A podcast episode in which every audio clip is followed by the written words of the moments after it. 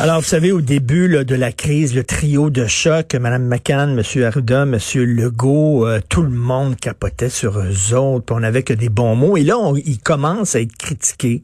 Euh, par exemple, on dit euh, ils ont pris trop de temps à parler de masques, comment ça se fait qu'ils n'ont pas fait venir l'armée un peu plus tôt, etc. Donc, on voit maintenant apparaître des critiques un peu partout. Nous allons en parler de la performance du trio de choc avec Richard Thibault, président de RTCOM spécialiste en gestion de crise. Bonjour, Richard. Salut, Richard. Comment ça va ce matin? Ben, ben, très, très bien. Écoute, c'est tout à fait normal, Richard, quand une crise dure aussi longtemps que ça et que tous les jours tu parles à la population. C'est certain qu'à un moment donné, euh, il y a des nuages qui apparaissent dans le ciel.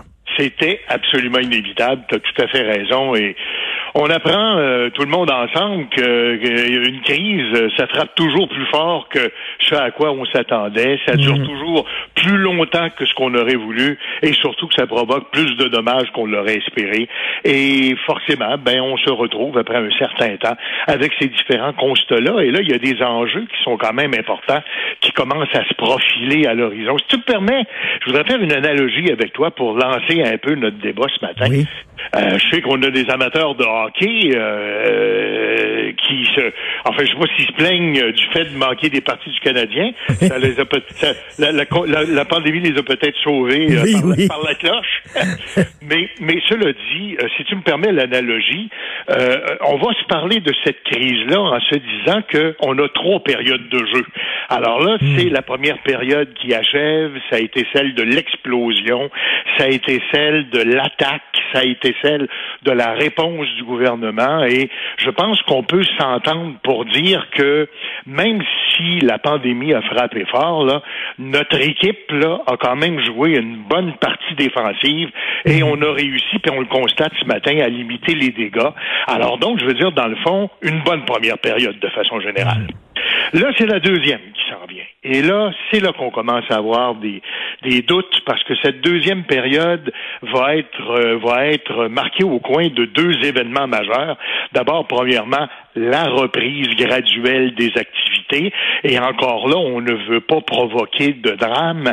Il y a aussi, deuxième élément, le déconfinement. Et tu sais, Richard, quand on parle de gestion de crise, il y a un principe qui est important qu'on met souvent de l'avant. On appelle ça le principe de précaution. Bon, oui. je te, te raconterai pas tous les détails de ça, on fera pas un cours universitaire ici. Mais euh, ce que ça veut dire le principe de précaution, c'est dans le doute, abstiens-toi. Voilà. Exactement. Alors, on ne connaît pas l'avenir personne, on est dans l'inconnu, on est vraiment rendu au stade où là, il faut prendre des décisions. On comprend qu'on ne peut pas rester paralysé comme société pendant encore des mois et des mois. Mm. Ça, finirait où Alors, il va falloir qu'on prenne un certain nombre de risques, mais dans quelle mesure est-ce qu'on est capable de prendre ces risques-là sans se faire mal? Alors, c'est ça qu'il faut évaluer quand on est à la tête euh, du pays ou de la province ou, ou du monde en fait, je veux dire, on a, on a cette évaluation-là à faire et surtout de s'assurer que, euh, euh, au lieu de faire le bien, on fasse le mal. Autrement dit, si hmm. on devait y aller trop vite et provoquer une recrudescence de la maladie, des décès et de tout le reste, évidemment, ceux qui auront pris cette décision-là sont les premiers à se faire blâmer. Ça, c'est pour la deuxième période qui va s'échelonner, d'après ce qu'on comprend, sur un certain nombre de mois. Hein. On en a euh, pour au moins 12, 18 mois, là, d'après ce qu'on comprend de l'avis des spécialistes. C'est pas pour demain, cette histoire-là. Ben et ça, ça va se terminer quand va commencer la troisième période. Et là, la troisième période, ce sera, si tu me permets l'analogie toujours, ce sera la vaccination. Et je ne sais pas si tu te souviens, enfin, il y a dix ans, on a eu, euh, tu te rappelles, le H1N1, et euh, euh, on avait eu, à un moment donné, on avait parlé de, comment dire, de la maladie qui approchait, mais au, Québec, au Canada, on n'était pas vraiment frappé par ça.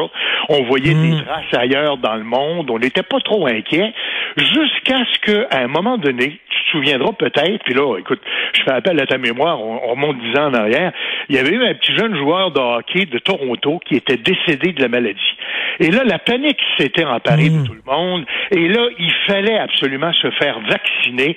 Alors, je me souviens, par exemple, moi, des fils là, de, au stade olympique, devant ah, le non, Tu te rappelles, c'était l'enfer ou dans ben les, les, les, CLSC, comme on les appelait à l'époque, ailleurs au Québec.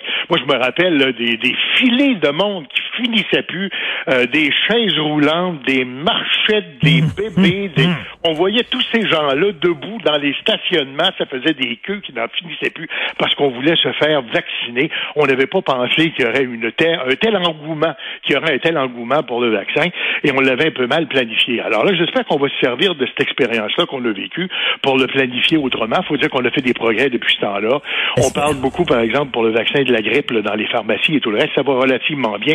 On a euh, démultiplié le nombre d'endroits où on pouvait l'avoir. Mais ça, ce sera la troisième période. Il faudra voir comment est-ce qu'on va la gérer. Écoute, euh, c'est pas évident de, de, gérer une crise de même parce que une société avec zéro risque, ça n'existe pas. Donc là, on parle de déconfinement. C'est certain qu'il y, y, y, a un risque à déconfiner. À un moment donné, c'est la gestion du risque. Jusqu'où tu es prêt à aller euh, dans, dans, dans, le risque? C'est quoi le pourcentage de risque que tu es prêt à prendre comme, comme leader? de C'est pas évident. Ben, tu as tout à fait raison. Et la façon dont on a joué cette partie-là, et là, je reviens à ta première question, parce que tu on avait formé une équipe de choc. Est-ce qu'ils ont très bien préformé en première période, on se le disait tantôt? Est-ce que c'est encore cette équipe-là qui doit aller sur... Enfin, cette, cette ligne-là, ou cette, cette formation-là qui doit être sur la glace? Évidemment, le problème, c'est que... Et là, je vais paraphraser, si tu me le permets. Tu te rappelles de Jean-Paul Lallier? Jean-Paul Lallier, évidemment, qui a été ministre libéral, mais il a aussi été euh, maire de la ville de Québec.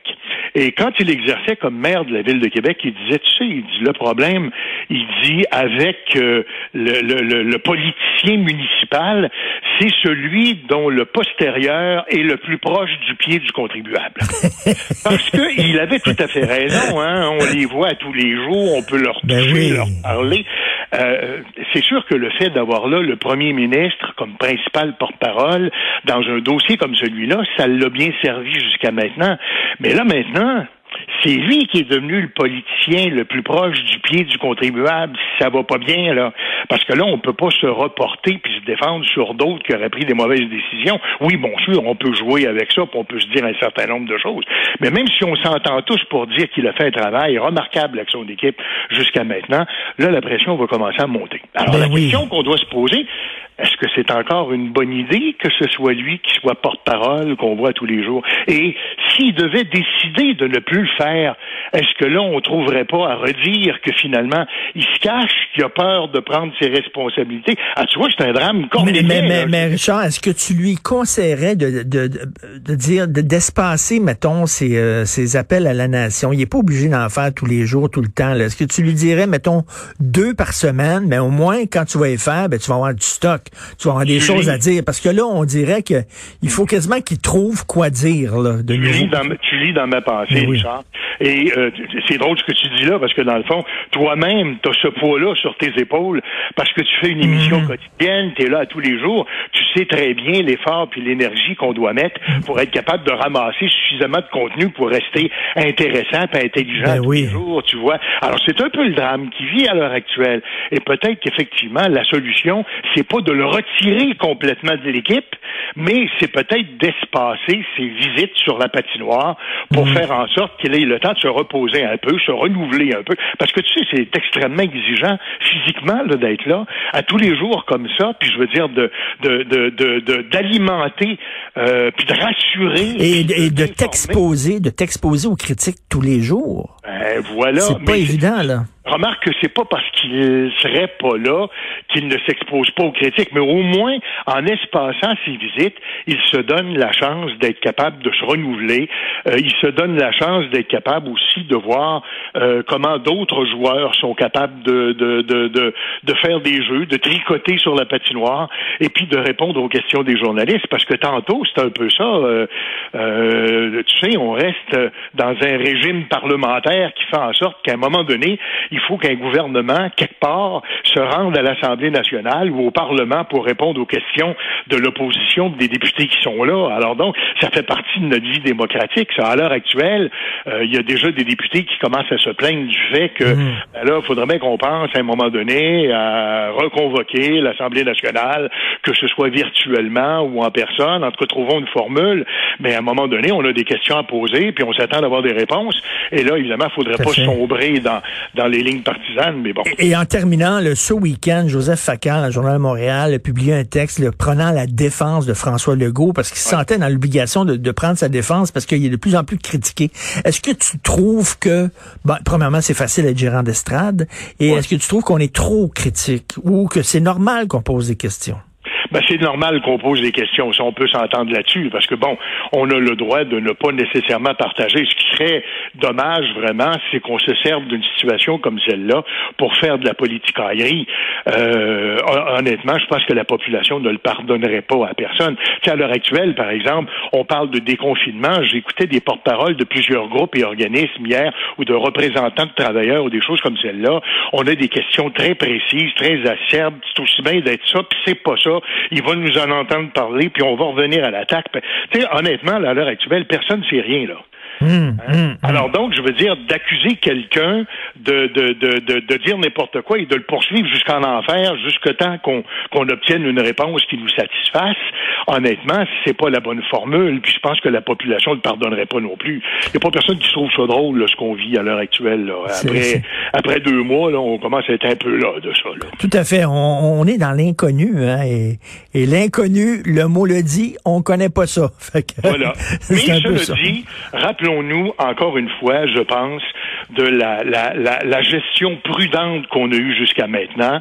C'est ce qui a fait, d'après ce qu'on comprend des chiffres qu'on nous présente ce matin et des analyses qu'on en fait, c'est ce qui fait qu'on peut affirmer qu'on s'en est tiré avec les honneurs de la guerre.